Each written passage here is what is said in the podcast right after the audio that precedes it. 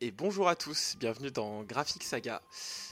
Aujourd'hui, on va parler du space opéra euh, le plus connu dans une galaxie très lointaine, où on y retrouve au sein d'une lutte de pouvoir avec des samouraïs magiques et les Templiers des Ténèbres, ou au milieu de tout ça, des pauvres gens euh, d'Alliance Rebelle qui essayent euh, tant bien que mal de trouver leur place et de s'en sortir, au mépris de beaucoup de problèmes et de production chaotique de la part de, la prod.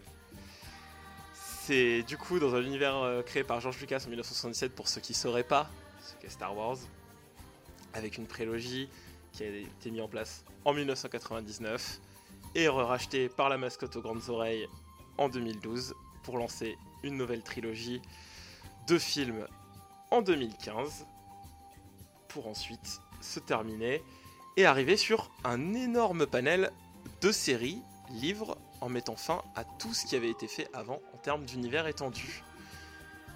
Et pour parler de ça, parce que c'est pas un mince sujet, je suis accompagné de Phobos. Salut. Hello. Et de Happy. Comment ça va Bonjour. Eh ben ça va super.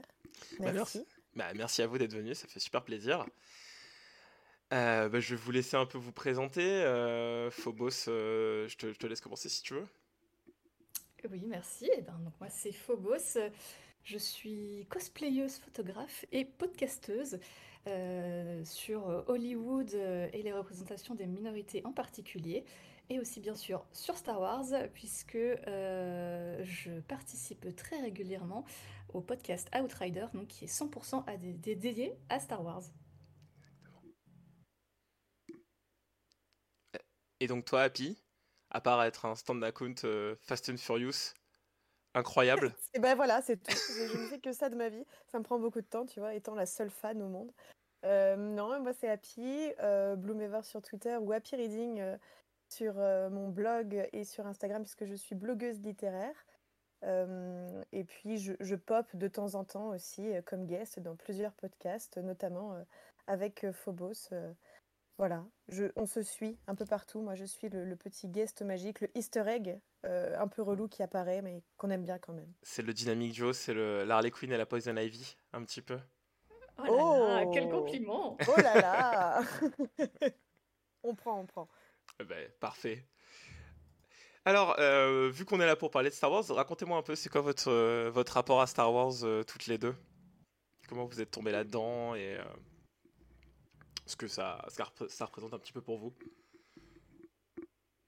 Bah, si je commence, alors moi ça, ça remonte hein, parce que j'ai, comme pas mal de monde, je pense, euh, j'ai un tonton euh, qui est fan de Star Wars et euh, qui m'a mis devant euh, une VHS Star Wars à un Noël où je devais avoir euh, 4-5 ans, un truc comme ça. Et donc je j'ai pas tout compris, mais j'ai trouvé ça quand même super cool. Et puis après, j'ai grandi dans les années 90, donc forcément il y a la prélogie qui est sortie et à ce moment-là, bah voilà, la, la folie Star Wars a commencé pour moi et ne s'est jamais vraiment arrêtée. Euh, euh, donc euh, voilà, tout ce qui est euh, film et séries, j'ai regardé quand même une très grosse majorité de tout ça. Et bien sûr, vu que je fais du cosplay depuis quelques années, bah, ça n'a fait que renforcer cette fanatitude pour Star Wars, parce que j'ai fait plusieurs costumes tirés de l'univers. Et en 2020, j'ai même eu la chance de faire un voyage en Floride pour visiter Galaxy's Edge, donc la partie des parcs Disney qui est euh, entièrement euh, dédiée à Star Wars. Euh, et voilà, et ça ne s'arrête pas parce que l'année prochaine, si tout se passe bien, euh, je serai à la Star Wars Célébration à Londres. Euh, donc voilà, la- Ah, mais Star ouais, c'est vrai qu'il y a la Star Wars. Célébration. Mais putain, tu t'y tu prends à l'avance, je pense. Hein. Dû t'y prendre bien à l'avance pour la, la Star Wars Celebration. Bah, de toute façon, euh, les pass week-end étaient sold out 5 minutes après l'ouverture des billets, donc il n'y avait pas trop le choix. J'avais vu ça, ouais, ouais. Il fallait euh, camper virtuellement devant la billetterie. ça va, de toute façon, c'est maintenant tous les événements, ils sont comme ça. C'est c'est assez dingue. Mais attends, tu, tu dis, t'as été au Galaxy Edge euh, 2020. Ah ouais, mais du coup, c'était. T'as pas fait le. L'espèce de, de séjour euh, immersion Jedi euh, qui. Non, ça n'existait pas encore, Oui, ça- le euh, encore ouvert. Star Cruiser. parce que ça a ouvert cette année, donc, donc voilà. Et ouais, on y est allé en janvier 2020 en plus, donc on est passé à un mois et demi du Covid, quoi. Ouais, c'est ça. on a vraiment eu beaucoup, beaucoup de chance de ce côté-là. Ok. Et toi, Happy, du coup? Alors moi, c'est beaucoup plus tardif et assez cocasse, en fait, ma rencontre avec Star Wars. Je pense que ça s'est fait au tout début des années 2000, si je dis pas de bêtises, peut-être 2001, quelque chose comme ça, ou 2000. Et je suis tombée sur la menace fantôme à la télé. Et, et j'ai trouvé ça super cool. Et puis le 2 sortait juste après au cinéma. Donc j'étais allée au cinéma, j'avais ouais, 12-13 ans. C'était, ça, faisait partie de mes premières séances au cinéma toute seule. Mmh. Et, et, à l'époque, on n'avait pas Internet en fait. Et, et, donc du coup, quand j'ai vu j'ai vu le 2, je m'étais dit, waouh, euh, vivement le 3. Et quand j'ai vu le 3, je me suis dit, waouh, bah, vivement le 4. Euh, et, j'ai attendu longtemps. Euh, je trouvais ça bizarre que le 4, 5, 6 sortent jamais. Et puis, et puis un jour, je ne sais pas, j'ai dû lire ça quelque part. Ah d'accord, mais c'était sorti il y a 20 ans plutôt. Ok, bon, bah, peut-être que je vais devoir m'y mettre. Et c'est comme ça que j'ai découvert Star Wars, un peu de façon très chaotique. et du coup, c'est peut-être pour ça que j'ai un, un rapport affectif euh, beaucoup plus prononcé pour, euh, pour, euh, pour la prélogie. Parce que voilà, c'était mon moment découverte et mon moment très naïf de Ah, bah vivement qu'il y ait une suite un jour. Et après, quand j'ai découvert qu'il y avait une suite très vintage, il n'y avait plus Hayden Christensen, qui était à l'époque du coup mon époux, après, avant un divorce douloureux à la fin des années 2000. Mais, mais, mais voilà, c'est toujours un attachement très, très enfantin que j'ai à, à, pas enfantin, plutôt adolescent, tu sais, ces, crushs euh, irrationnés, qu'on avait, euh, qu'on avait à l'époque. Donc euh, je lui passe absolument tous ces défauts à cause de ça, tu sais, comme quand on était fan de, de, je sais pas, de Evanescence et quand on réécoute aujourd'hui, on se dit, c'était pas si bien quand même, mais quand même, on aime bien, tu vois. Je vois ce que tu veux dire, ouais. Ok. Voilà. Et, je, je suis peut-être pas aussi euh, dans, le, dans, dans, le, dans le mythe et dans le média euh, Star Wars, comme peut l'être euh, Phobos, dans un investissement moindre. Moi, c'est vrai que j'aime bien le côté littéraire de Star Wars. que j'aime bien consommer tout ce qui est, enfin, tous les produits annexes de Star Wars, mais sans y mettre vraiment de ma personne, tu vois. Je, je, j'irai très volontiers à Galaxy's Edge quand j'aurai l'occasion, mais euh, j'ai pas le talent et la patience de Phobos pour me pour faire des cosplays, par exemple. D'accord. Je vois ce que tu Et de toute façon, moi, mon cosplay, si j'en faisais un, ce serait évidemment Fast and Furious, comme nous l'avons dit au début. Mais oui. C'est pas très compliqué, tu me diras. Tu prends un survêt. Bah, il faut la voiture. Il faut une voiture. Il faut. Oui, c'est vrai. Il me faut la voiture. Ce sera mon plus gros investissement. Parce que je suis pas sûre que la Clio euh, fasse l'affaire. La voiture qui va dans l'espace. Ah, tu spoil, c'est moche. je peux le couper, j'en ai le pouvoir. Mais euh, ouais, bah écoute, tu vois, t'as à peu près le même rapport à Star Wars que moi, si ce n'est que moi, je pense que j'ai commencé avec la revanche des sites au cinéma. Donc, ouais, ouais, ouais, C'était pas. Euh, juste après. C'était ma première séance de cinéma tout seul. Donc, euh, enfin, avec juste des copains. Et c'est vrai que ça m'avait. Même si je connaissais pas du tout les personnages, tout ça, mais voir deux personnes se battre à mort au-dessus de la lave, je crois que ça m'a marqué. ça m'a marqué à vie. Et j'ai trouvé ça euh, assez incroyable. Et il se trouve que ma maman était très fan de Star Wars et elle avait, sans m'en avoir jamais parlé, mais elle avait tout ce qu'il fallait à la maison, les DVD, enfin les cassettes euh, et tout ça. Et j'ai tout rattrapé par la suite. Et j'ai long passé beaucoup de temps devant la série Clone Wars. J'ai passé beaucoup de temps devant Clone Wars. Où, ah euh, où je me suis dit, putain, mais c'est bien, en fait, il y a des choses autres que les films autour de Star Wars. Mais c'était. c'était et à l'époque, c'était pas super connu de la, par les gens, quoi. Donc, euh, Disons que le, seul défaut de Clone Wars, à mon humble avis, de personne qui n'y connaît rien, c'est son design euh, que je trouve relativement très laid. Euh, et du coup, moi, j'ai mis beaucoup de temps à rentrer dedans et à y rester, en fait. Le, le comte Doku avec son menton en pentagone est d'accord avec ce que tu viens de dire, je pense. C'est pas possible. c'est pas possible. Vraiment. Et, et, Obi-Wan qui a une, une, barbe en forme de baratte de beurre, moi, ça me. C'est pas possible. C'est une sorte de, de, de, casque intégral Playmobil. C'est tout un concept de Cara Design, en fait. Exactement. Mais il faut s'accrocher, mais euh, en fait, il faut voir au-delà de, de, de, l'image. Limite, l'écouter en audiobook, en fait, pour pas voir l'horreur sur la télévision, parce que c'est une très belle histoire et. Euh, c'est comme tu Bah. disais, c'est vraiment euh, très riche niveau scénario. Bah, et, euh, Tout ce qu'il y a autour des, des clones, tout ça, et euh, petit personnage d'Asoka, enfin voilà. Donc, je disais tout à l'heure que, que Star Wars, du coup, c'était un univers étendu. Kezako, l'univers étendu, c'est quelque chose qui, est- qui existe depuis, bah, si je dis pas de bêtises, depuis la. Dès qu'il y a eu un, le premier film Star Wars, il y a eu tout de suite des choses qui ont été faites autour de Star Wars, notamment le fameux euh, film maudit du Christmas Special, qui est sorti euh, dans la foulée entre le 4 et le 5, avec la première apparition de, Boba Fett à l'intérieur. Et suite à ça, il y a eu des premiers romans qui, sont commencés à sortir, des comics qui euh, prenaient aussi la suite du, sixième film, du retour, du retour du Jedi, donc le troisième film à l'époque.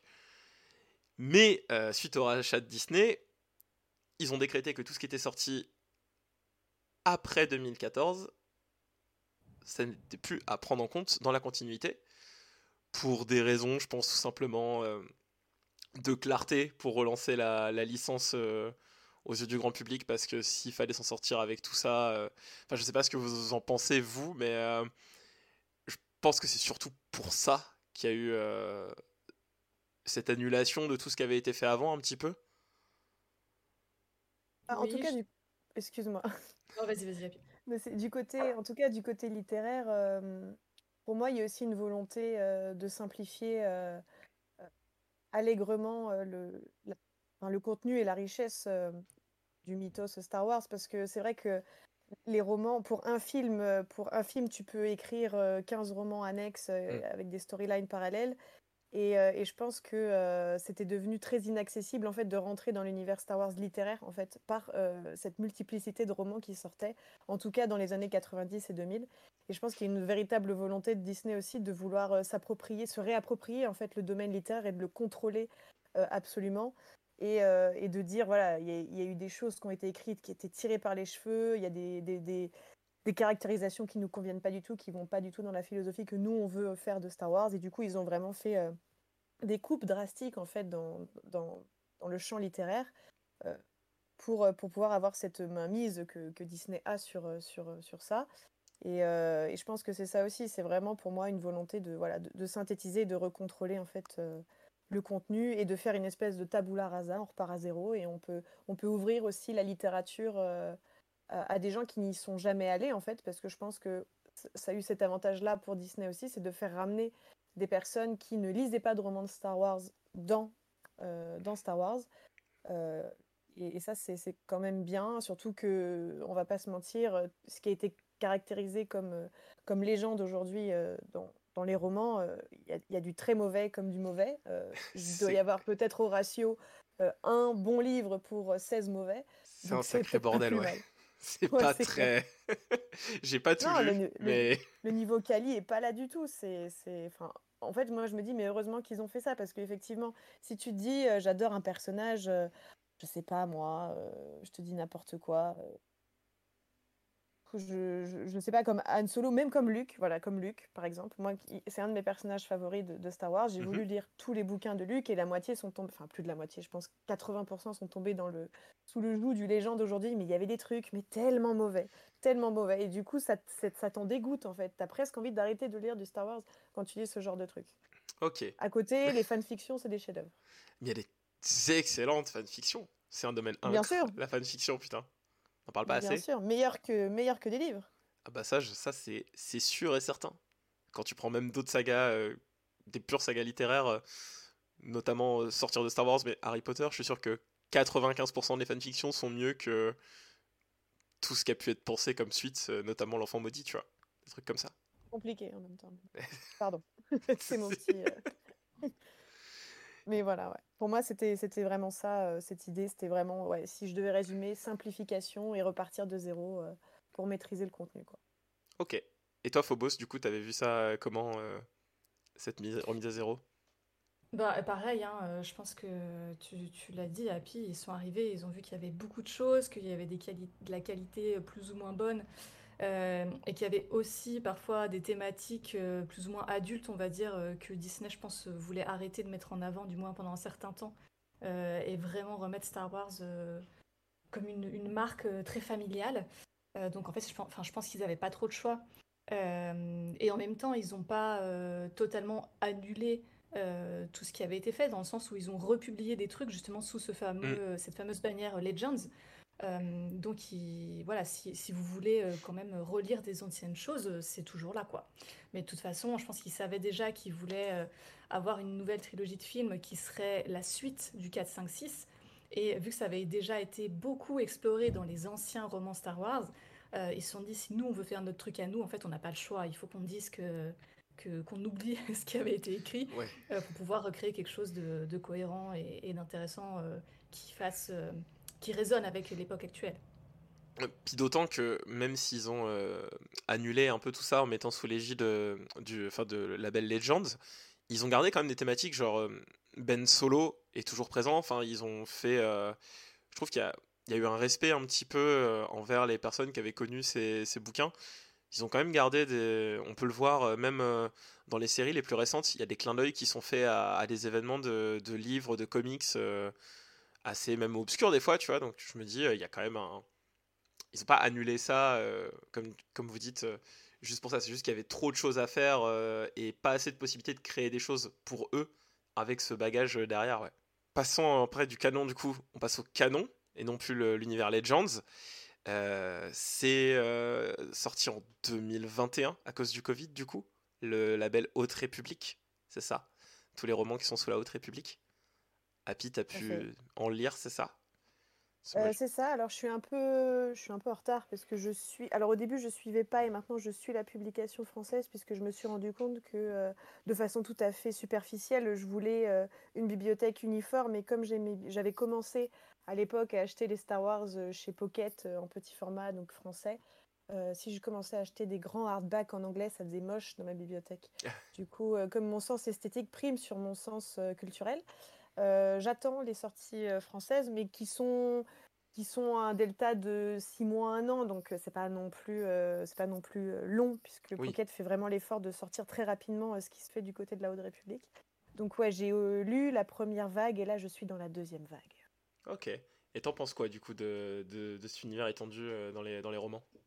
Euh, alors moi, ce que, ce que j'adore, c'est euh, le fait que euh, déjà, on, se libère totalement de, la saga Skywalker et c'est rafraîchissant parce que on, est, on est biberonné à ça non-stop. on n'est même plus biberonné, on est gavé comme des oies à l'approche de Noël par les Skywalker depuis bah, très longtemps. Et, du coup, c'est rafraîchissant d'avoir autre chose. On retourne à une période aussi très, très, très faste de l'ère Jedi puisque... Euh, c'est voilà, c'est l'ère, euh, c'est la Haute République, c'est l'apogée en fait de, de, l'ordre Jedi et de ce qu'ils avaient de plus, euh, de plus, de plus fou en termes de capacité d'influence et de, et de pouvoir. Donc du coup, c'est ouais, tu rencontres une cinquantaine de Jedi parce qu'ils sont plus de 200 dans le dans l'univers. Alors ça se passe oui, voilà, 200, ans, avant, ouais, c'est ça. Ouais, avant la saga Skywalker. Donc, euh, du coup, euh, on peut s'amuser à écrire n'importe quoi. On s'en fiche des conséquences que ça aura sur, effectivement. Euh, enfin, on s'en fiche pas, mais voilà, on, peut s'amuser autant qu'on veut parce qu'on n'a pas cette contrainte qui est bah, la saga Skywalker derrière. Et du coup, c'est hyper plaisant parce que tu rencontres. Parce que la figure du Jedi est quand même très limitée au final dans. Dans, dans, la saga de Lucas, parce qu'au final, on a, une, on a très peu de représentations, hormis dans le 1, 2, 3. Mm. Mais c'est des Jedi qui sont déjà en fin de vie, tu vois. C'est, enfin, qui comprennent qu'ils sont de toute façon en fin d'influence et, et qui sont condamnés à, s'éteindre. Et du coup, là, c'est vraiment ouais, l'ère glorieuse. Donc, tu vois plein d'utilisations différentes de la force euh, qui sont euh, hyper intéressantes, hyper profondes, hyper chouettes. Euh, comme quoi c'est lié au sens, mais aussi à la nature. Enfin, c'est vraiment hyper riche. Et on a aussi beaucoup de diversité dans ces, dans ces livres, ce qui manquait euh, dans, dans, Star Wars et, et, et euh, toute la saga originelle, euh, enfin même que ce soit de Lucas jusqu'au rachat, parce que bah sous le rachat, on n'a pas vu grand changement de ce côté-là, hormis quelques personnages, quelques personnages comme Finn, mais au niveau diversité, c'était pas top.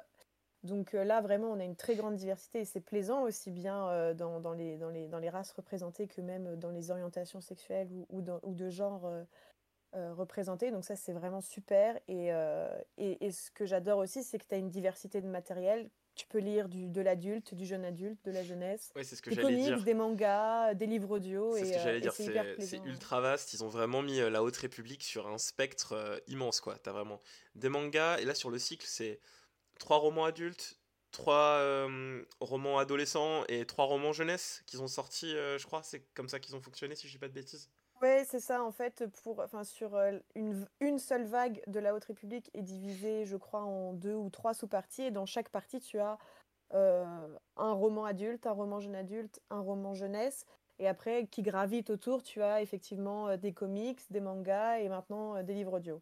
Donc, si tu veux tout consommer, ça va te revenir très cher, et ça va te prendre beaucoup de temps. Donc, il faut savoir faire des sacrifices, tu vas pas tout lire, euh, mais, euh, mais c'est ça qui est bien, c'est que c'est hyper riche et que ça te, ça te permet, ça permet à tout le monde qui n'a pas le même rapport à la lecture d'avoir des portes d'entrée différentes. Et, euh, et en fait, tu dis, euh, si j'aime bien une histoire ou si j'aime bien un personnage, ça peut peut-être me donner envie de, ouais, d'aller lire du manga parce que je suis pas habituée, ou d'aller lire du comics parce que je suis pas habituée, ou de lire même de la jeunesse. Alors que tu peux te dire, oh là là, mais moi, la dernière fois que j'ai lu un, jeuni- un jeunesse, c'était pour Harry Potter et encore. Donc c'est vraiment cool. moi, je trouve que c'est, enfin, pour tout ce que ça représente et tout ce que ça apporte, non, pas seulement au niveau scénaristique et personnage, euh, je trouve que c'est euh, un énorme bond en avant euh, qu'a fait, Ouais. fait Star Wars et Disney de faire ça parce qu'ils misent vraiment sur le- la littérature et ça fait plaisir parce qu'on a l'impression que c'était un petit peu le, le petit canard, enfin le petit signe noir du, bah, de, de, de, de la commercialisation en fait Star Wars avant. Et là, tu sens que c'est devenu leur atout majeur et euh, tu te dis euh, maintenant, même s'ils décident, parce que c'est en préparation, hein, euh, Mm. série, film sur la Haute Bah, République, sans doute, oui, tu te dis sûr. ah mais en fait le livre n'est plus le- l'enfant bâtard puisqu'avant on novélisait le film maintenant on va adapter nos livres tu vois Ouais. C'est la- ça, ça change le, la donne et je trouve ça vraiment vraiment super ce changement de paradigme quoi. Et tu trouves ça accessible comme livre pour des gens qui voudraient se lancer dans, dans Star Wars par la, par la lecture en fait? Euh, oui, alors encore une fois, ça dépend vraiment de votre rapport à la lecture et, euh, de, ce que vous aimez consommer, en fait. Euh, Parce que même la littérature adulte est quand même relativement simple, la, et la littérature jeune adulte est quand même assez mature. Donc, si vous avez peur de euh, trouver ça euh, trop petit, trop gnangnan euh, ou trop difficile pour les, pour les, romans adultes, pas du tout. Enfin, je trouve qu'il y a une espèce d'homogénéité. Alors, l'écriture est, un peu différente parce qu'on n'a pas les mêmes enjeux et on n'a pas les mêmes codifications et les mêmes tropes en fait suivant si tu lis de l'adulte, du jeune adulte ou du jeunesse. Ça n'a pas du tout le même fonctionnement d'écriture, mais ça reste quand même très riche. Les aventures sont toujours hyper palpitantes. Même dans le jeunesse, tu as de l'action, tu as des créatures, et c'est hyper plaisant en fait. Et, euh, donc je pense que vraiment, c'est chacun peut trouver sa petite porte Ouais. d'entrée, et, euh, et ça c'est super. Comme, euh, Donc comme oui, c'est très accessible. Ouais, comme a dit Phobos tout à l'heure, c'est vraiment, même dans, les, dans ces choix-là de publication, c'est vraiment remettre Star Wars en mode euh, grosse pancarte familiale un petit peu. euh, donc c'est pour ça toutes ces, toutes ces dérivations et tout. Et vu qu'on parle de romans, je voulais faire un, un petit pont, un petit pont sur un roman qui a été adapté, enfin, tenté d'adapter récemment euh, dans une des nombreuses séries Star Wars. Et j'ai vu que Phobos, t'en avais parlé justement sur, euh, sur Twitter, le, le roman d'Asoka. Alors en fait, j'ai pas lu le roman, Ouais, euh, donc je ne sais pas euh, ce qui se raconte dedans, mais effectivement, ça ne m'étonne pas qu'il... Enfin, à la fois il cherche à adapter, et à la fois, là où ça fait un petit peu débat dans la, dans la communauté, euh, c'est que euh, il change des choses Oui. par rapport au roman, mais par rapport au roman qu'il publie maintenant. euh, ouais. C'est-à-dire qu'en fait, euh, ils sont en train de créer leur espèce de Legends 2.0, C'est ça. euh, où en fait, où si vous lisez les romans et si vous regardez certaines séries, il y a deux versions. euh, et du coup, bah, si jamais en plus on parlait déjà d'autres persos euh, dans le vrai univers Legends, vous avez parfois trois versions euh, d'un même événement ou du même passé d'un personnage. Bah ouais, parce que ce que je voyais là, dans, sans spoiler dans Tales of the Jedi, il y a vraiment des choses qui ont été retirées. Parce que moi j'ai lu, j'ai lu le roman, parce que le personnage d'Asoka c'est sans doute un des personnages que j'aime le plus dans, dans l'univers Star Wars. Et euh, sans vraiment spoiler ou quoi, Ahsoka est censé euh, rencontrer l'amour. Et enfin, c'est totalement occulté. Et c'est vraiment dommage sur. euh, parce que je trouve que même si c'est pas très approfondi dans le roman, bah là ça passe, ça passe à la trappe quoi. Donc euh, je trouve ça dommage, d'autant plus que ils adaptent ça sur un épisode de. il fait quoi? Il fait 20 minutes l'épisode? Donc forcément, adapter un roman qui doit faire 300 pages et quelques en 20 minutes, il y a quelque chose d'assez, d'assez bizarre, quoi. Et comme tu dis, ils créent leur légende, enfin, leurs legends au sein même de leur univers canon. Donc c'est c'est assez spécial, je trouve. Bah ouais, comme tu dis, bah effectivement, c'est vraiment dommage. Et ça recrée une espèce de hiérarchie des médias euh, au sein de leur univers, dans le sens où euh, ben, si ça se passe dans un film, c'est encore plus vrai que si ça se passe dans une série, c'est encore plus vrai que si ça se passe dans un roman. Euh, et je trouve que, enfin, s'ils ont envie de faire ça, genre, allez-y, de toute façon, c'est leur licence à eux. Mm. J'ai pas forcément de euh, comment de, contre-arguments euh, là-dessus, mais là où c'est dommage, c'est que bah, déjà petit 1, effectivement, euh, quand en plus ça efface des personnages qui sont racisés, qui ont des orientations sexuelles différentes, ben, c'est quand même un petit peu problématique quand on sait qu'au niveau des, des, médias, séries et films, les représentations sont quand même hyper minces de ce côté-là. et en plus, c'est presque un manque de respect entre collègues. je sais pas, moi, je ouais, ton, pote, il est euh, scénariste, il a écrit le livre. Euh, bah ouais, attends, t'as écrit son bouquin, et en fait, euh, t'as as un de tes collègues qui, te, qui te dit Ouais, non, en fait, bon, non, je, je dis non, j'aime pas, vas-y, je refais mon truc à ma sauce.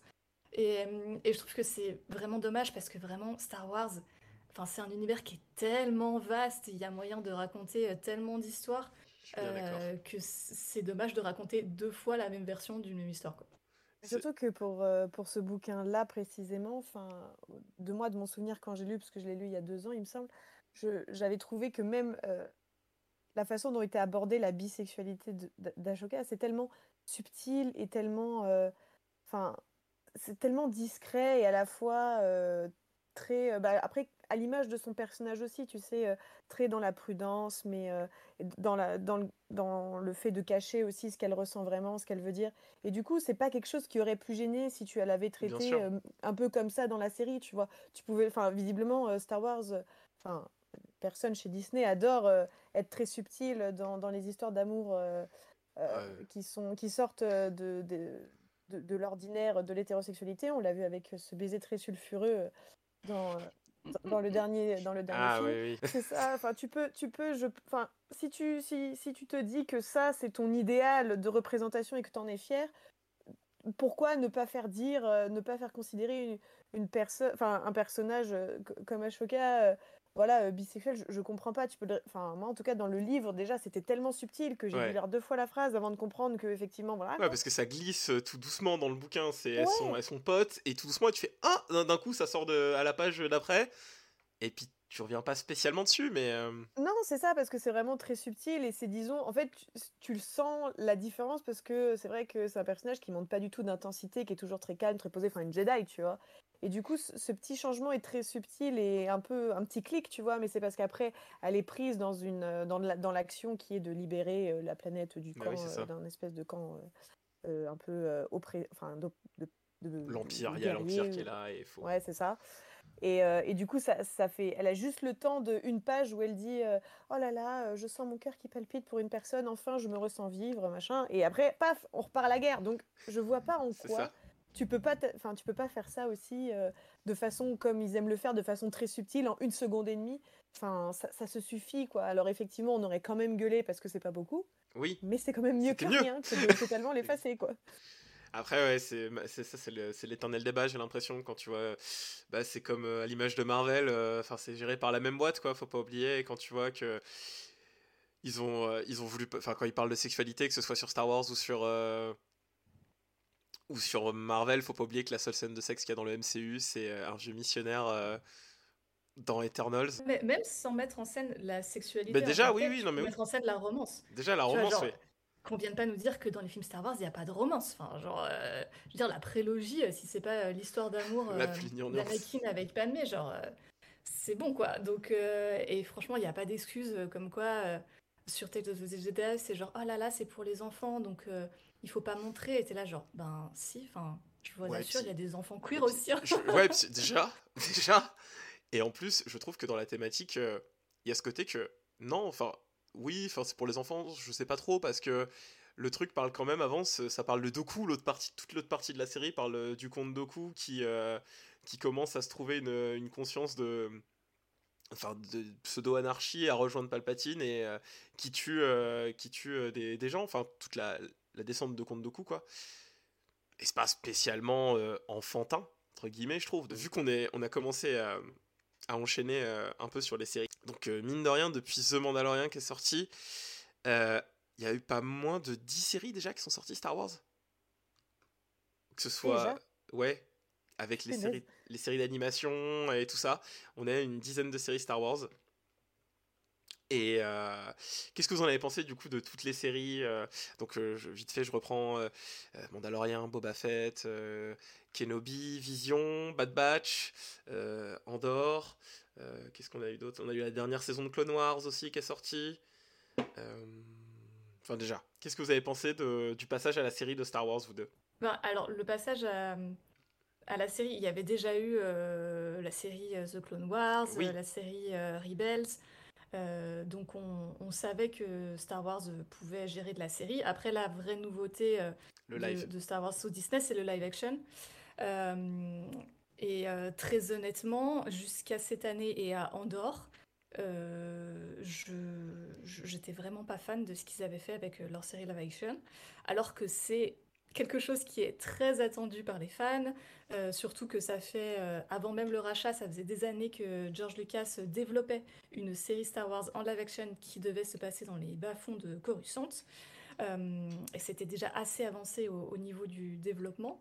On sait finalement, c'est jamais sorti. Si vous fouillez bien les internets, il y a des, des petites vidéos tests que vous pourrez trouver quand même. C'est vraiment le truc, enfin voilà, que les, fans un peu hardcore de Star Wars euh, se disaient Waouh, ça va être fou si vraiment un jour on a une série en live action et tout, ça va être incroyable.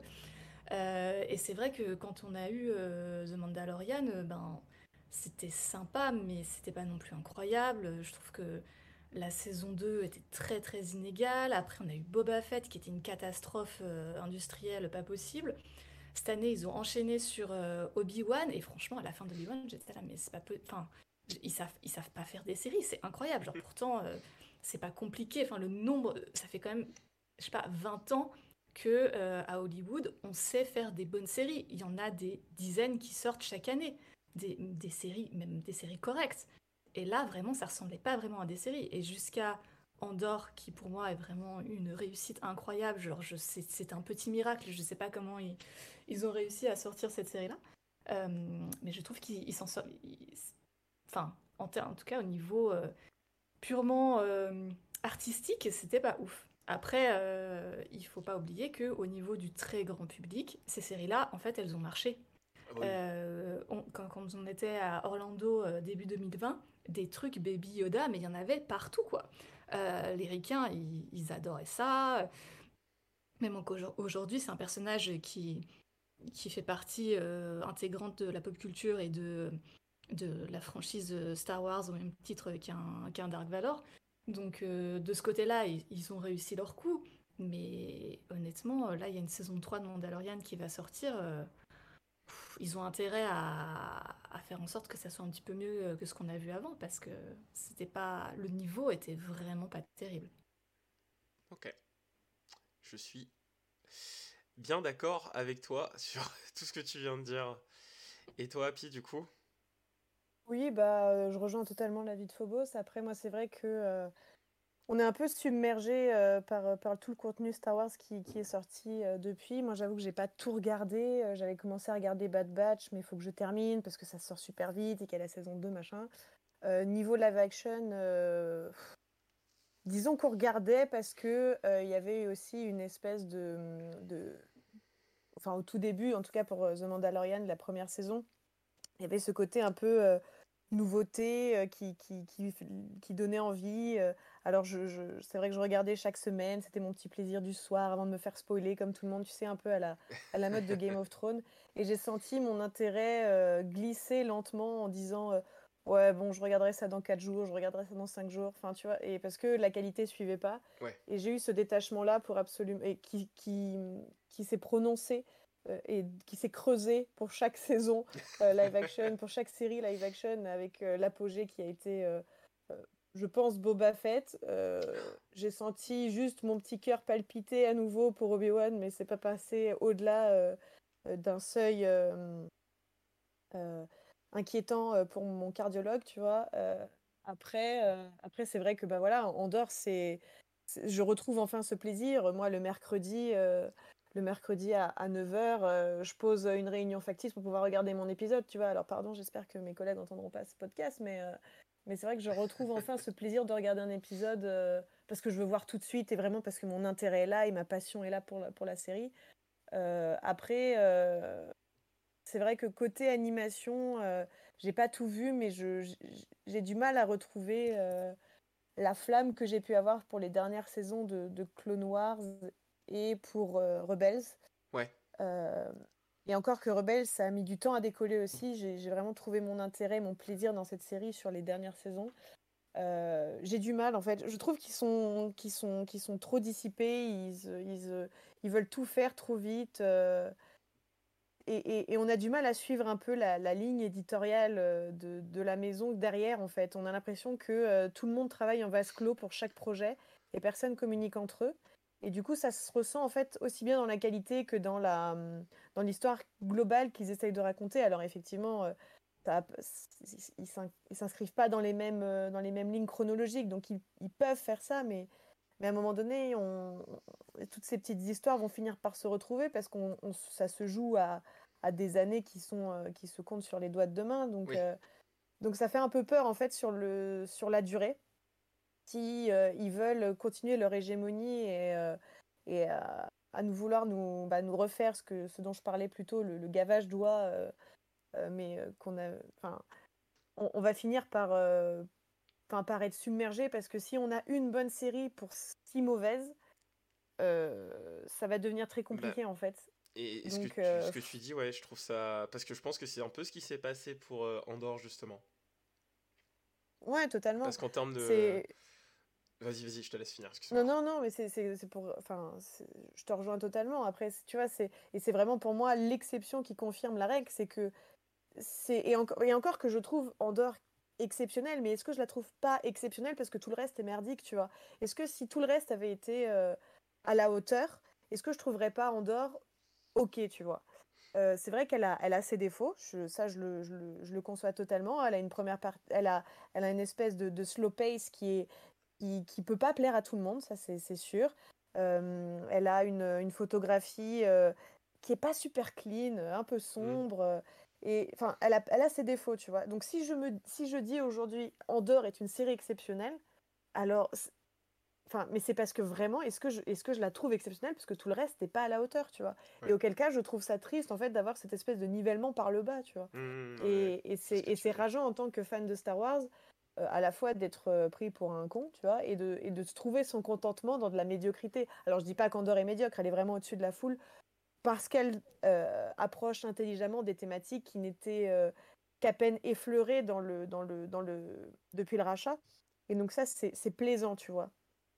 Mais hormis ça, hormis en fait cette, cette, intelligence scénaristique et ces petites fulgurances qu'on a dans les épisodes où moi vraiment j'étais assise euh, au bord de, de mon siège et, je, regardais la télé, j'avais pas mon portable, tu vois, alors que par exemple pour Mandalorian ou Boba Fett ou que enfin j'étais H24 sur mon téléphone et je regardais d'un coup d'œil soudain la télé parce que ah ouais, il y a du bruit, tu vois. Alors que Mandalorian alors que pardon, Andorre, je je, je, je suis vraiment captivée par ce que je vois et ce que j'entends. Mais, euh, mais, mais voilà, hormis, hormis ça, c'est. Voilà, j'ai l'impression qu'en fait, on se fout un peu de ma gueule parfois, mais ça, c'est l'esprit Disney parce que quand je vais voir un Marvel, j'ai l'impression aussi de me faire cracher dessus, tu vois. Donc, ouais, non, mais oui. c'est un peu rageant, quoi. Thor 4, euh, Wakanda Forever. Euh, mais c'est ça, c'est en fait, c'est le, c'est l'empire du vide et c'est du nivellement par le bas. C'est Ouais, c'est pour moi Disney euh, est, à l'entertainment ce qu'était euh, le cirque euh, aux Romains, tu vois. On vous montre un spectacle absolument horrible et dégueulasse, mais c'est parce que en fait vous méritez que ça, on vous contentez du de seul truc qu'on peut vous offrir quoi. Alors que derrière en fait euh, en fait il y a plein d'autres trucs qui sont cool aussi. Euh, il y a le théâtre, la littérature et tout, tu vois. Mais euh, mais non, en fait, j'ai besoin d'avoir un truc primaire de choses horribles à voir donc je vais au cirque parce que c'est populaire, parce que c'est pas cher, parce que tu vois. C'est, c'est... Je vais un peu trop loin dans la digression, mais tu vois, c'est, c'est Oui, ça que mais je, je je- vois ce que tu veux dire. dans ma relation avec Disney, quoi. Di- bah, mais je pense qu'on en est beaucoup à ce stade. Je pense qu'on est beaucoup à ce stade-là avec, euh, avec Disney. Et, et notamment quand tu parles de, de qualité de, de show et tout, il y a, y a vraiment ce côté que. Les, enfin, j'apprends rien à personne là-dessus. Il n'y a jamais eu autant de séries. Et de séries aussi de, de qualité, quoi. Et quand tu vois que Andor sort en même temps quasiment que euh, House of Dragons et euh, Ring of Powers, il y a. Il y avait, enfin, il y avait fort à, fort à faire là-dessus, quoi. Et du coup, vu que les dernières, euh, bah, les dernières séries n'avaient pas été incroyables, voire même euh, vraiment euh, nazes, quoi. Euh, je pense que c'est pour ça le, que Andorre a pas vraiment su trouver, euh, vraiment trouver son public, alors que c'est une vraie proposition qui sort de ce qu'on a pu voir dans, dans Star Wars euh, euh, ces dernières années, et même depuis toujours, en fait. En mais je pense que, que- en fait, je pense que paradoxalement, euh, c'est ce qui fait que Andorre ne reçoit pas euh, un super accueil du grand public. Parce qu'au niveau critique, euh, c'est quand même les, les critiques, les pros du secteur sont assez unanimes pour le fait de dire que c'est très qualitatif, Mm. que ça aborde énormément de thèmes. Je veux dire, ça parle de fascisme, ça parle de l'industrie carcérale, ça parle de vraiment de, de plein plein de choses. Mais que du coup c'est ben, peut-être un petit peu trop dur, un petit peu trop dense quand tu cherches juste à te vider la tête après ta journée de taf. Et surtout, contrairement à du euh, Mandalorian, contrairement à du Boba Fett, euh, tu ne peux pas avoir tout le discours qu'il y a autour après chaque épisode de Oh, regardez euh, le caméo de tel personnage, Ouais. regardez l'easter egg avec Luke Skywalker, Regardez, le chapeau de Dave. Filoni. Exactement, genre euh, regardez, ah ça c'est Cat Bane qui revient parce qu'on a entendu le bruit de ses éperons et tout. En fait, avec Andorre, il n'y a, pas- a pas ça. Euh, et, quelque part, c'est tant mieux parce qu'en fait, quand tu regardes la série, tu te concentres sur la série, tu te concentres sur les personnages et t'es pas en train de compter les minutes euh, jusqu'à ce que le personnage favori de Filoni débarque sur un fond vert. Et, et en même temps, ben, du coup, ça prive la série aussi de tout un discours, notamment en ligne, sur YouTube, sur Twitter, etc., euh, qui pourrait faire que, bah, déjà, elle est, elle est plus connue, tout, tout bêtement, et elle est plus suivie euh, au jour le jour. Et c'est trop dommage, parce que vraiment, euh, cette série, je trouve qu'elle est, elle est, elle est très précieuse, d'autant plus à la période politique globale, là où elle sort. Oui. Euh, et c'est. c'est- Enfin, je suis très contente qu'il y aura une saison 2, déjà. Petit miracle. Euh, mais mais j'ai peur pour la suite et pour les autres séries qui vont, euh, qui vont nous livrer, quoi. Parce que j'ai peur qu'ils retournent vraiment à un modèle euh, Mandalorian Boba Fett où euh, bah, il faut nous sortir euh, des, des caméos tous plus improbables euh, chaque semaine, quoi. Je pense que c'est ça le plus gros risque, comme tu dis, quand tu vois euh, comment ça va être, euh, comment ça a été reçu et tout. Il y a vraiment moyen que euh, la saison euh, qui suit soit pas du tout dans la même vibes et pas du tout avec les mêmes ambitions, quoi. Et euh, ça pourrait vraiment être euh, catastrophique parce que c'est ce qu'a fait la, la réussite d'Andorre, c'est euh, justement ce, cette prise de risque et euh, ce discours totalement différent. Et notamment ce que tu disais par rapport au bouquin tout à l'heure, euh, Happy, de lâcher les Jedi, de lâcher un peu tout, ce qu'on a déjà l'habitude de voir tout le temps, quoi. Et, aussi pour rebondir sur le fait que tu comparais la sortie d'Andorre avec, des séries comme- enfin la suite de, de Game of Thrones, j'ai- plus le nom là, House c'est la fin de journée. Ouais, voilà, merci House of Dragons. En plus, j'ai regardé, j'ai lu les bouquins Ah chez ouais. HS et euh, Rings of Power. En fait, euh, pour moi, tout ça, c'est des shows euh, popcorn Ah bah oui. comme nous délivre en fait euh, Disney aussi et donc l'exigence et quoique il y a une, en- surtout dans House of Dragon il y a une, il y a une exigence d'écriture que j'ai pas retrouvée dans Rings of Power mais ça reste des séries popcorn où en fait tu déposes un petit peu ton cerveau sur le côté. Voilà je mettrai juste ma nuance pour euh, House of Dragons mais où tu poses ton cerveau et tu bouffes ton popcorn et tu regardes ça abrutissement Mhm. et c'est vraiment l'essence même des séries comme Mandalorian et, euh, et Boba Fett et, et, et Obi- et, euh, Obi-Wan. Et euh, alors n'a pas un niveau d'exigence où, on demande aux spectateurs, il faut que tu regardes ta télé, tu écoutes bien ce qu'on te dit, et on va même te suggérer en plus en filigrane derrière des questionnements sociologiques, politiques et culturels que tu es qu'on a eu en fait dans euh, la, dans la trilogie originale et qu'on a et qui s'est un peu dilué dans, dans, la prélogie et la postlogie à cause bah, d'histoires d'amour et du pao pao, il y a des lasers, on veut montrer des pouvoirs, on veut des effets spéciaux, on veut des, grosses, on veut des gros vaisseaux qu'on peut vendre en Lego. Et, et du coup, ouais, c'est ça aussi, oui.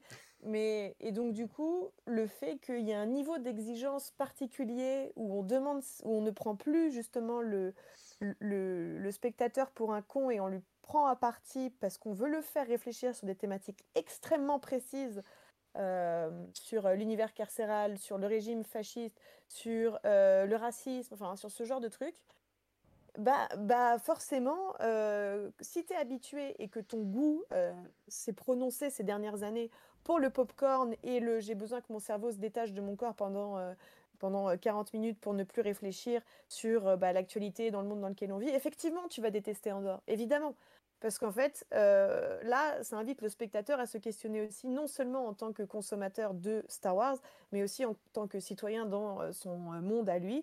Et du coup, il y a une espèce de dissonance cognitive, tu vois, chez le spectateur qui va, qui va du coup, perdre soit son niveau d'exigence ou de concentration et se dire mais attends mais c'est pas du tout ce, dont pourquoi j'étais venu. Mm. Moi je veux voir du papa ou de la bagarre et je veux voir un petit bonhomme vert trop mignon que je peux acheter en plus, tu vois. Euh, et, c'est pour ça que je pense euh, Andorre a perdu beaucoup de monde en fait dans ses premiers épisodes parce que comme je disais il y avait une espèce de lenteur euh, narrative choisie pour installer doucement ses pions et, et et, du coup faire monter en fait cette espèce de pression alors au début et sur la première partie avec le casse euh, puis maintenant, du coup, euh, dans la partie euh, carcérale. Parce qu'en fait, le personnage d'Andorre, le problème, c'est qu'on sait son destin. Hmm. Du coup, il n'y a pas d'enjeu. Et c'était ça aussi la crainte, je pense, de tous les fans de Star Wars. C'était pourquoi on a une série Andorre On s'en balait et qu'on sait qu'il va crever à la fin. Donc pourquoi nous montrer ça? Et en fait, là, je trouve que toute l'intelligence de la série, c'était de se dire voilà, je vais vous montrer, en fait, comment un personnage qui voulait juste faire sa petite vie tranquillou pépéro de son côté et comme nous en fait on peut l'être aussi en tant que citoyen privilégié euh, euh, blanc euh, cis hétéro que sais-je. Dans notre société on se laisse vivre tranquillement loin des problèmes parce que ça ne nous concerne pas. Et en fait comment il s'est retrouvé intégré malgré lui dans un système politique fasciste corrompu etc et qu'en fait ça va devenir malgré lui le résistant qu'il est devenu. Et en fait cette exigence là de travail scénaristique ils ont eu l'intelligence de le faire. Et ça, c'est plaisant en fait. Mais je peux comprendre en fait que ça ne plaise pas à tous les téléspectateurs. Alors, je vais euh, rajouter de, l'eau à notre moulin sur Andorre parce que j'ai une breaking news là qui est tombée en même temps qu'on enregistre ce ah podcast. Euh, c'est que Andorre va être officiellement diffusé à la télévision en direct sur les chaînes ABC, FX, FX Networks et Freeform ah à partir de la semaine prochaine. Waouh! Mais c'est stylé. Ah, ça, c'est énorme C'est énorme par contre, ouais. Ça veut dire que vraiment. Euh, et en prime time. Donc, ah ouais, en prime time. Euh, c'est assez, énorme. Donc, c'est des chaînes du groupe euh, Disney. Hein. Euh, mais du coup, effectivement, ça va permettre sûrement de toucher une audience beaucoup plus vaste que les gens qui sont abonnés à Disney Plus et qui vont aller chercher Andorre sur la plateforme. Notamment FX, ils ont sorti la, super petite série la The, Bear, The, Bears qui était sortie là, il n'y a pas longtemps et la série avec Andrew Garfield. Je trouve qu'il y a vraiment des bons. c'est quelque chose qui. Enfin, ils ont une belle production derrière donc ça peut vraiment ouvrir l'éventail de diffusion, c'est clair. Par rapport à, Andorre aussi, je voulais revenir et tout. Du coup, c'est, tu disais euh, que le début de série était un peu compliqué. S'ils avaient choisi de diffuser bah, du coup trois épisodes, c'est ça? Ça avait commencé avec trois épisodes d'un seul coup Si je dis mm, pas de bêtises. Trois épisodes. Et euh, je crois que c'est la plus longue des séries en plus, en, en partant de ça en fait. Parce qu'elle fait, ça va être 12, c'est ça. La, la, la, première saison se terminera en 12 épisodes. Euh, oui, exactement. Ouais, 12 épisodes. Donc c'est la plus longue qu'ils ont fait en termes de live, en série live tout du moins.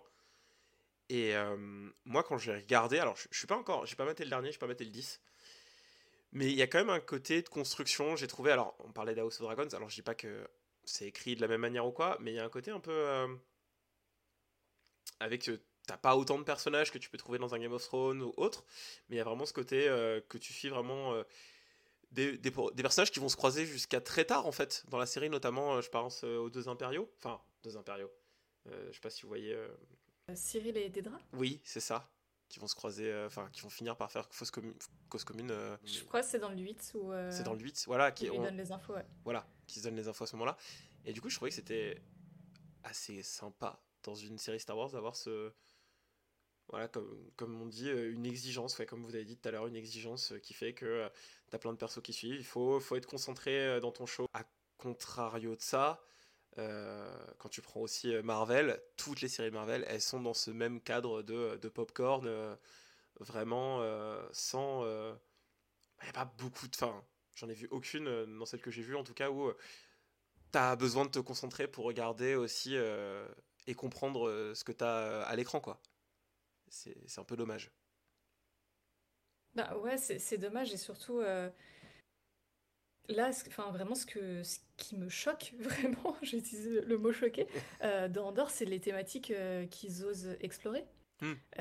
parce que bon, Mandalorian et Boba Fett, ça touche vite à deux trois thèmes, mais qui sont des choses qu'on voit, enfin assez de manière assez récurrente dans, dans, des petites séries comme ça. Et là, vraiment de Enfin, Andorre, euh, c'est un discours euh, antifasciste, anticapitaliste euh, qui est quand même hyper fort. Je suis vraiment étonnée qu'ils aient arrivé à produire ça. à garder aussi ce qui est la première romance homosexuelle dans une série live action Star Wars, mm. qui, qui, qui est subtile, mais qui honnêtement qui est là. Enfin, on peut pas, elle, peut pas la mettre sous le tapis, quoi. Et, vraiment le ton très adulte, mais pas adulte dans le sens euh, oh là là, je regarde Deadpool 2 et du coup euh, il y a des blagues de cul et à un moment euh, Deadpool il se fait couper en deux. Enfin, c'est sympa aussi, mais, mais parfois on aime bien avoir bah, ouais, des, des, choses un petit peu plus thriller, espionnage, qui, qui abordent des thématiques qui, qui nous font réfléchir, comme on dit. Euh, et là, je trouve qu'Andorre euh, s'en tire très bien là-dessus. Et d'ailleurs, euh, au-delà des thèmes, il y a aussi la qualité de production qui est clairement un cran au-dessus de, ce qu'on nous a montré jusqu'ici, mm. où beaucoup de choses étaient tournées dans ces espèces de, de décors en qui sont faits avec des écrans en LED. Ouais, les écrans LED voilà, qui s'appelle The Volume, il me semble. Oui, c'est ça. Euh, qui est effectivement une, une, avancée technologique qui permet de se passer des fonds verts, parce que du coup, c'est des, des, écrans qui diffusent des vraies images. Euh, mais forcément, bah, ça limite aussi les possibilités de mise en scène. Euh, et là, Andorre a voulu s'éloigner de ça, donc il y a beaucoup de décors, parfois assez grands, qui ont été construits. Il y a vraiment un, beaucoup de soins qui est apporté à, à tout ce que ça veut raconter, euh, de tournage dans des lieux, des décors naturels aussi, euh, qui font des ponts avec euh, la vraie histoire de, de, ces lieux où ils tournent. Enfin, vraiment, c'est extrêmement riche. là où en fait, dès que tu creuses un peu, que ce soit du Mandalorian ou du Boba Fett, c'est un petit peu sec quoi. Et, et, même sur Obi-Wan, malgré la présence du cast original, il n'y avait pas grand chose non plus à se mettre sous la dent et visuellement c'était pas très beau et c'était pas très iconique et, et, voilà alors que pour le coup je pense que euh, Andorre a réussi à créer des visuels qui vont rester en tête et qui vont rester vraiment dans euh, la mythologie Star Wars euh, pour longtemps. Ouais, je pense que je, pense que tu as un peu tout dit là-dessus au niveau de de ces enfin même au niveau de la de la musique, j'avais trouvé qu'il y avait quand même des une bande son qui est assez sympa qui est proposé sur, euh, sur Andorre. Notamment, il y a de la, de la batterie. C'est quelque chose qu'on n'a pas trop. Enfin, c'était. Euh, je sais il y, a il y a des morceaux de batterie et on n'avait pas. Enfin, je crois qu'on n'a jamais vu ça dans Star Wars et je trouvais que ça. Ça m'a un peu surpris, mais ça rentrait bien dans, dans le thème et dans l'ambiance qu'on a, qu'ils avaient pu développer euh, sur les premiers épisodes et tout. Donc. C'est vrai qu'au niveau de la musique, on, on rencontre quelqu'un sur Star Wars, parce que c'est Nicolas Brittel qui est surtout connu pour son travail sur, sur Succession, qui est mmh à mon sens, euh, c'est vraiment le, chef-d'œuvre euh, de ces euh, trois dernières années en termes de composition. en termes de composition, je trouve qu'il est vraiment au-dessus du lot et on le voit, on le voit trop rarement, Nicolas Brutel, et ça m'a fait vraiment plaisir de le voir travailler sur Andorre parce que du coup, c'est quelque chose. c'est un domaine qui, qui, est très loin de sa zone de confort habituelle si on écoute qui fait d'habitude, que ça soit sur sur Succession ou sur Don't Look Up, aussi le film mmh. Ou même euh, sur The King euh, également, il travaille beaucoup avec Netflix. C'est très différent en fait, c'est très loin de ce qu'il fait euh, d'habitude, qui est très porté sur, sur le classicisme à l'état pur. Là, sur Andorre, il, il, joue un peu avec, avec, avec la musique et on est très loin de ce que propose Star Wars habituellement, c'est vrai, tu l'as dit. Et, mais ça, après, j'ai pas beaucoup de critiques à faire sur, sur la musique depuis le sur, le live action parce que je suis hyper fan de, Ludwig Göransson et je peux pas critiquer Ludwig sur son travail sur, sur Boba Fett et, et, sur Mandalorian parce que c'est vrai littéralement la seule chose de bien dans les séries. Donc vraiment, Clairement. On, on va rien dire là-dessus. Et, et, pour revenir aussi sur, sur ce que tu disais, Phobos, c'est vrai que par rapport aux autres séries, Andorre a su créer aussi des, des moments un peu iconiques. Enfin, en fait, sur Mandalorian et, sur Manda je vais prendre que Mandalorian parce que je trouve que les deux autres, je les ai complètement oubliés, Obi-Wan et, et, et, Boba Fett. Je pourrais pas vous redire une ligne ou un instant en fait de la série tellement je trouve tout, tout se vaut au niveau de la, de la, mouvance euh, et de la captivation. Genre, il n'y a pas un moment où je me suis dit, oh, j'ai un frisson, tu vois. Alors qu'en dehors, vraiment, il y, a des, y a des scènes clés, il y a des dialogues clés. Euh, où les gens, euh, où les gens se retrouvent pour discuter. Euh, je, pense notamment euh, à, l'avant-dernier épisode sur la ligne finale en fait d'Andy Serkis qui a été discuté à l'infini sur, sur les réseaux, mm. de sa façon dont elle a été délivrée et puis la façon très graduelle dont la série est montée jusqu'à cette, cette, ligne finale qu'il délivre. Et, et, tu vois, c'est ce genre de, de moments qui, qui, manquait en fait dans le live action Star Wars. C'est des lignes clés, c'est des scènes clés. Et, parce qu'en fait, on ne sait plus construire le la gradation, parce qu'on veut tout tout de suite. Du coup, on fait, euh, on n'a plus du tout de maîtrise de la, de, de cette, euh, de, de la tension et, et, de, et du mystère en fait. Euh, sur, sur Mandalorian, on vu, c'est, on met des petites musiques en, à la fin d'un épisode pour te dire ah tu verras au prochain épisode il y aura Covenant ou oh là là le mec qui arrive on entend ses guns ah bah c'est du Filoni je sais qui c'est et ça c'est rageant parce qu'en en fait il n'y a pas d'anticipation ils savent pas du tout en fait faire de faire, euh, faire cette maîtrise de l'attention. Mm. Et en fait, Andorre peut le faire parce qu'elle a pris à partie de se construire très doucement. Et, euh, et du coup, elle, elle, peut créer cette tension. Elle arrive à te créer des scènes où tu, comme je le disais tout à l'heure, où tu es sur le bord de ton siège, où tu es complètement captivé. Et, ça, je trouve ça génial parce que les gens qui, qui regardent la série et qui l'apprécient, après, elles discutent, elles échangent et euh, tu as même carrément des interviews entières des acteurs et des scénaristes sur juste une ligne qui a été délivrée dans un épisode. Et ça, je trouve ça fantastique, en fait, euh, qu'on puisse admirer au moins le, travail euh, scénaristique de, ce point de vue-là, quoi. Ouais, c'est clair que, euh, comme, comme tu dis, il y, a un moment où, même, mais je pense que c'est plus général qu'à Star Wars, en général, on n'arrive plus à, à construire, à iconiser, de moins en moins, tu, du moins dans les grosses mmh productions popcorn, et... Mmh. Et je me faisais la réflexion. Euh, bah, Parce qu'on veut tout tout de suite, en fait. C'est le côté popcorn fast-food, en fait. Euh, le spectateur a plus le temps. Il n'a pas envie, en fait, d'attendre euh, deux heures de film pour voir un truc apparaître. Enfin, c'est parce que même quand, je, quand tu penses à, à Wakanda Forever, l'apparition de Black Panther, elle est ratée. ah ouais, elle, est totalement elle est très mal maîtrisée. le reveal du, du, costume est raté. Et c'est censé être un pic du film, quand mm. même. parce qu'on l'attend et elle arrive assez tardivement et, c'est raté. Et ça retombe, mais vraiment, mais comme un, un, soufflet qui n'a pas pris, et c'est rageant, quoi. Donc, du coup, quand tu as ce moment de, ouais, de survenance comme ça dans une série, euh, bah, gros budget euh, comme, comme peut l'être Andorre, bah, punaise, ça fait du bien, quoi. Ouais, clairement. Hum, juste pour, euh, pour en finir sur, sur Endor et sur les séries Star Wars, vous avez, vous les filles, des, des, des, attentes sur les, les, séries à venir? Parce que notamment, il y a eu la, le...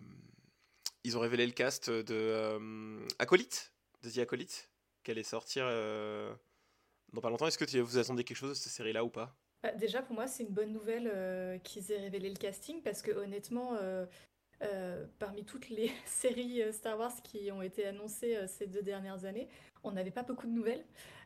donc c'est vrai que ça, ça prouve qu'au moins celle-ci est effectivement euh, en développement, euh, qu'elle va attaquer euh, la, phase de production.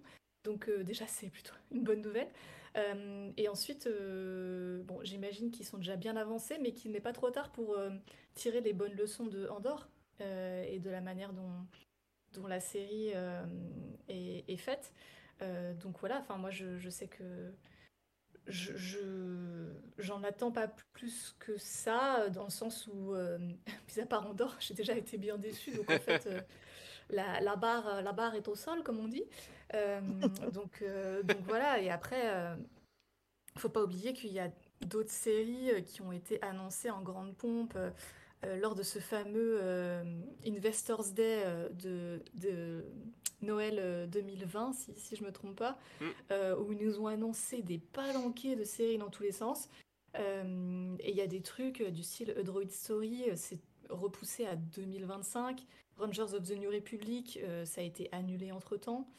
Il y a aussi une série Lando qui serait en développement. Oui, alors oui, c'est ça. Donc il y a, voilà, il y, a, y a quand même moult choses. donc moi, j'attends juste une chose, que, que ça soit bien. et non mais je suis un peu dure, je suis un peu dure, mais la triste. ouais, c'est ça là, pitié. non mais je, je, je vais être honnête. Là, j'ai sous les yeux les trucs qui ont été confirmés pour les séries. on a la suite de Bad Batch. Honnêtement, la saison 1 était correcte, mais c'était pas. Oui, voilà, c'est ça. On a Mando saison 3, euh, ben, j'espère qu'ils vont redresser un petit peu la barre, parce que pareil. On a Ahsoka, le tournage est terminé, ça va sortir en 2023, ça va être une grosse filonnade à base de caméos dans tous les sens. Euh, franchement, je, je pense pas le supporter. et, on a Star Wars Vision saison 2, euh, donc, qui était cette anthologie de courts-métrages fait par des, des studios d'animation, où honnêtement la saison 1, j'avais trouvé ça très inégal et pas foufou. Donc voilà, enfin, je, pense que je vais mater la saison 2, mais, mais très honnêtement, parmi tout ce qu'on nous a proposé, ouais, effectivement, il y a The Acolyte euh, où je me dis, euh, ouais, peut-être euh, ça va être pas mal, mais le reste, hmm. ça, voilà, ça, ça, m'emballe pas plus que ça. Et toi, Happy, du coup? Donc pareil. Oh, bah pareil, hein. moi la barre, elle est même sous la mer, je pense. Euh, ouais, j'attends juste que ce soit correct. Donc, t'imagines le désespoir un peu de, là où Disney nous a menés. C'est vraiment, en fait, euh, on nous a gavé à du, à du moyen. Euh, comme ça, quand on arrive, quand on arrive dans un 5 étoiles, on est, on est sous le choc, on meurt. Mais, bah écoute, on va attendre Andorre saison 2, hein, puisque visiblement, c'est ça qui réussit le mieux. oui. Donc, euh, ouais, The Acolyte, moi j'ai grave envie d'y croire parce qu'il y a plein de gens du casting qui me, qui, qui me plaisent beaucoup, que, que j'aime beaucoup. Donc, euh, bah, je, franchement, je demande qu'à voir. Je, je, sais plus trop quoi dire en fait sur Disney parce qu'en fait, j'arrive même plus à me, à me, à me hyper sur des projets. C'est-à-dire que tu pourrais même. Enfin, je le vois du côté Marvel, je me souviens d'une époque chère et tendre où quand on m'annonçait euh, une adaptation d'un de mes personnages de comics favoris, j'étais comme une hystérie, puis quand je ressortais du cinéma, j'avais envie de me jeter sous un bus.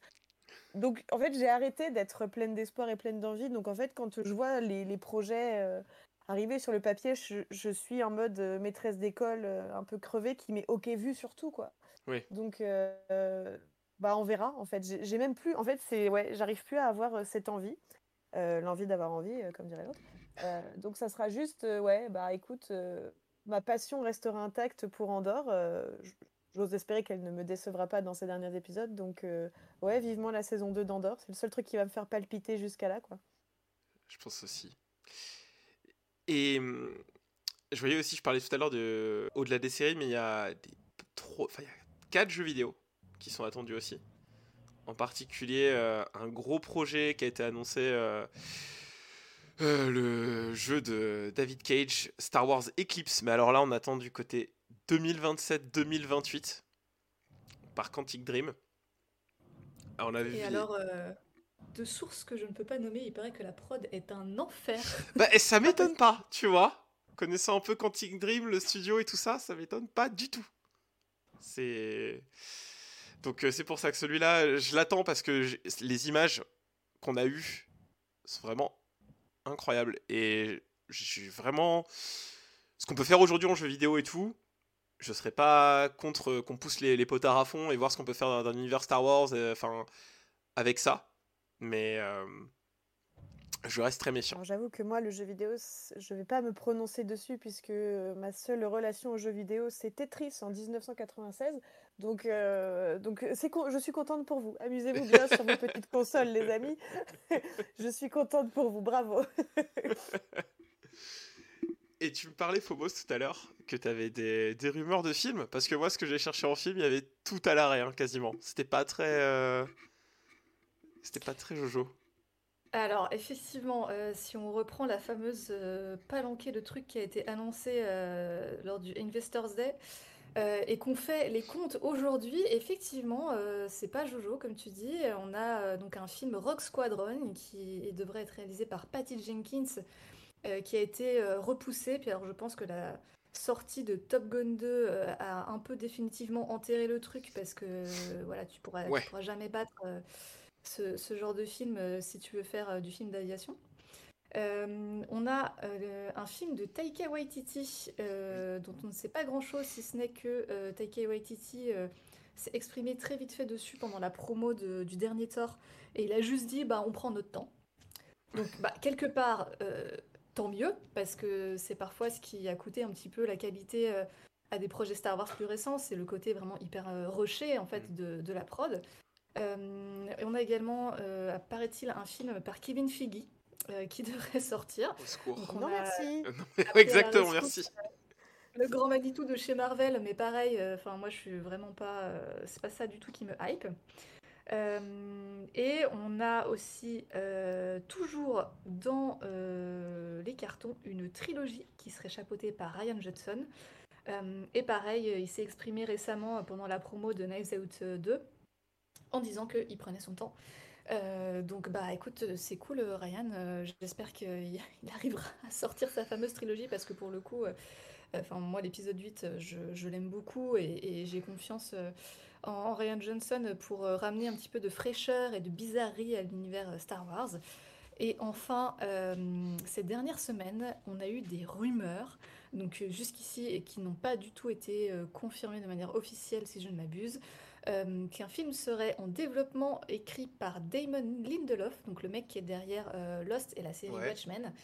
Et ça serait euh, réalisé par Charmin Obaid Chinoy, qui est une réalisatrice pakistanaise qui a déjà reçu un Oscar pour un court métrage. Et les rumeurs veulent que ça se passerait après l'épisode 9 et qu'on reverrait des personnages de, de la dernière trilogie. Quoi. Donc, donc voilà, mais tout ça, c'est de la rumeur. Euh, et effectivement, on est à euh, cinq films qui sont censés euh, être plus ou moins en développement en ce moment. donc je pense que ça montre bien à quel point ils sont un petit peu perdus, Lucasfilm, en fait, quand il s'agit de, repasser au cinéma. Là, à mon avis, Ils, sont, ils sont un petit peu...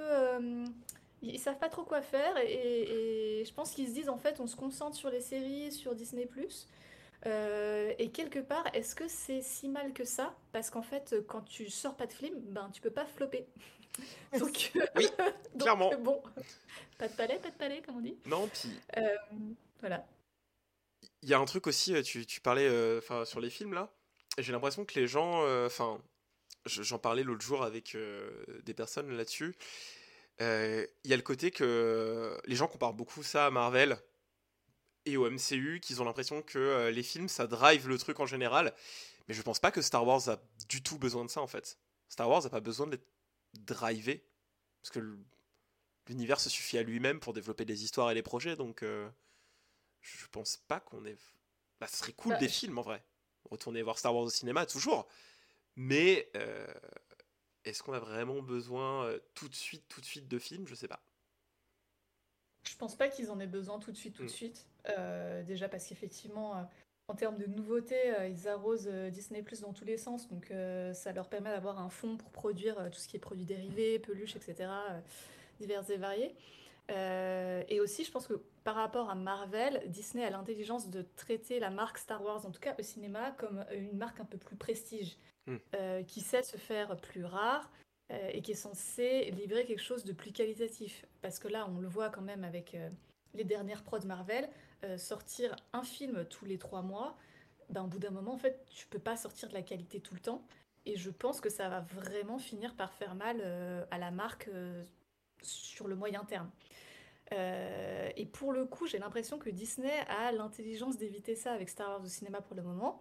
Après, est-ce que c'est vraiment ultra délibéré ou est-ce que c'est un espèce de ricochet plus ou moins involontaire par rapport euh, au Covid, euh, voilà, au fait que en interne, on a l'impression qu'ils sont pas trop sûrs euh, et que bah du coup oui, ça, ça, fait que Star Wars se fait rare au ciné. et que les, les dernières rumeurs, enfin c'est pas des rumeurs, mais ils avaient annoncé qu'il y aurait peut-être un film en décembre 2023 euh, et à ce stade, euh, enfin voilà, il n'y a rien, il n'y a aucune image, aucun titre, aucun truc euh, qui a été annoncé. Donc, à mon avis, euh, le prochain Star Wars qu'on verra au cinéma, c'est pas avant 2025. Je pense que tu as raison là-dessus. Parce que j'ai pas l'impression que qu'on va avoir euh, un trailer ou quelque chose débarquer euh, dans, les, dans les mois à venir. Ça me paraît trop. Ça me paraît trop bizarre. Ça me paraît très, ça me paraît très bizarre. Ouais. On n'est pas à l'abri d'une pirouette de dernier moment et ça se trouve, ce podcast sera obsolète parce que dans 15 jours, euh, il y aura la bande-annonce du film euh, de Kevin Feige. Avec sa casquette qui va apparaître au premier plan. voilà, mais honnêtement, j'y crois pas trop. En fait, j'ose espérer qu'ils ont appris de euh, leurs erreurs sur Rise of Skywalker, qui a quand même été, si ce n'est un succès commercial, une, une, un échec critique. Mm. en se disant bon ok on, a compris on, on peut pas faire n'importe quoi non plus c'est pas parce que on mise tout sur, une, euh, sur, sur un label qu'on peut donner n'importe quoi à manger aux gens. ils, vont, ils se sont peut-être rendus compte qu'on les prenait pour des cons. Euh, du coup, j'ose espérer que c'est une leçon tirée de, de ça et, euh, et, une volonté de, d'offrir une, une, qualité différente au cinéma. Parce que on peut pas, t'as pas la même exigence probablement au cinéma que tu peux l'avoir sur une série parce que en fait, ce que fait Disney, euh, que ce soit chez Star Wars ou chez Marvel, c'est assez novateur en fait parce qu'il tatillonne en fait sur l'univers de la série mm. parce qu'il débute. Donc euh, on, ce qu'on pardonnait autrefois, c'est-à-dire euh, au début des années des années 2000 sur sur la, série, on est en train de, le revivre mais à à, à, quelques années en retard sur, sur Disney. Donc en fait, peut-être que la réflexion va finir par germer euh, un moment à un autre en se disant où ils vont se dire sur la série il faut peut-être qu'on se calme pour miser sur la qualité. On a vu que sur Andorre ça on avait un succès critique même si les chiffres sont peut-être pas à hauteur. Je connais pas trop les chiffres d'Andorre, je sais pas si ça suit Mandalorian mais je pense pas. Non. En tout cas euh, en, tout cas j'ose espérer qu'ils ont gagné cette réflexion sur les films. Donc euh, on verra bien, ça sera la surprise et, et j'ose espérer que le fait qu'on s'éloigne enfin de, de, Skywalker, ça nous permettra aussi de faire de repartir de zéro quoi. Ben ouais, on, l'espère en tout cas, parce que reprendre des déceptions à la suite comme on a pu avoir avec euh, Boba Fett et Kenobi, euh, c'était pas vraiment la meilleure période quoi. Donc euh, si on peut s'en sortir, ce serait cool. Ouais, je te jure. et ben voilà, je pense qu'on a fait, on a fait le tour comme ça. Juste moi, je voudrais dire que je suis triste parce que si on se casse de la saga Skywalker, on verra pas Mara Jade. Et je serais un peu triste qu'on voit jamais Mara Jade à l'écran. Parce que c'est un personnage que j'aime beaucoup. ouais, je peux m'en remettre, je peux m'en remettre. En 2024, ils vont nous sortir une série Filoni euh, Mara Jade euh, sur Disney+, et on va voir flou. tellement. Mais surtout qu'en plus, maintenant, on a passé le cap où, euh, bah, on l'a vu dans Boba Fett, maintenant, Luke Skywalker, on va le voir tout le temps. Enfin, c'est... C'est parti bah, pour le problème, c'est que Mara Jade est, quasi passé à 100% dans le côté euh, Legends. Donc bah oui, c'est ça. Euh, je, je vois pas trop euh, comment ils vont pouvoir ils vont pouvoir la ramener et je pense que c'est pas dans leur intérêt aussi de de, de changer enfin je pense qu'ils avaient bien aimé en fait dans le, le dernier dans Rise of Skywalker le côté enfin, en fait, en, tout cas dans la nouvelle trilogie Star Wars, le côté d'avoir fait un, espèce de d'ermite aigri de Luke qui n'a ni connu euh, amour et affection hormis mm. pour ses pour ses jeunes élèves. Je, vois très mal Disney euh, sortir de son chapeau quelques années plus tard. Au fait, by the way, euh, il y a eu une meuf à un moment donné, tu vois. Donc voilà, on va devoir rester à fantasmer sur nos jolies couvertures de romans Legends et c'est tout, je pense. Malheureusement. Eh ben, en tout cas, merci beaucoup. Ça fait très plaisir de vous recevoir. Merci à toi. Si euh, on peut vous suivre, du coup, vous avez dit donc toi, Happy sur, euh, sur Instagram et Twitter, du coup? C'est ça, Bloomweaver sur euh, Twitter et Happy Reading sur Instagram ou sur mon blog WordPress. Ok. Et toi, Phobos? Eh bien, Phobos Cosplay sur Twitter et sur Instagram. Et voilà. Si Twitter existe toujours dans les semaines qui viennent, vous pourrez euh, suivre tout ce petit monde. Ah oui, non, mais non, on, fait l'autruche, nous, ici. Hein. Il ne se passe rien, nous vivons dans le meilleur des mondes. Tu vois, c'est ça le privilège euh, dont je parlais au début. Exactement. Ah, moi, je suis en dehors dans le pilote. Rien le matin, je vis seul, tout tranquille. Je continue tout droit, rien ne m'arrêtera. C'est ça. Je suis pas encore dans la prison, là, tout va bien. ouais, bah super. Eh ben, merci à tous pour avoir écouté ce podcast. Et n'oubliez pas de nous suivre du coup sur Instagram, Graphic Saga, et aussi sur TikTok, pareil, at Graphic Saga.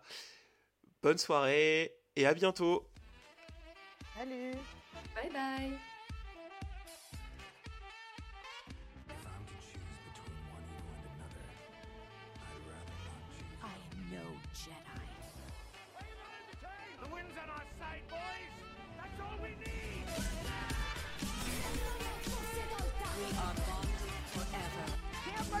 Spider-Man die! Neither can I. Yeah.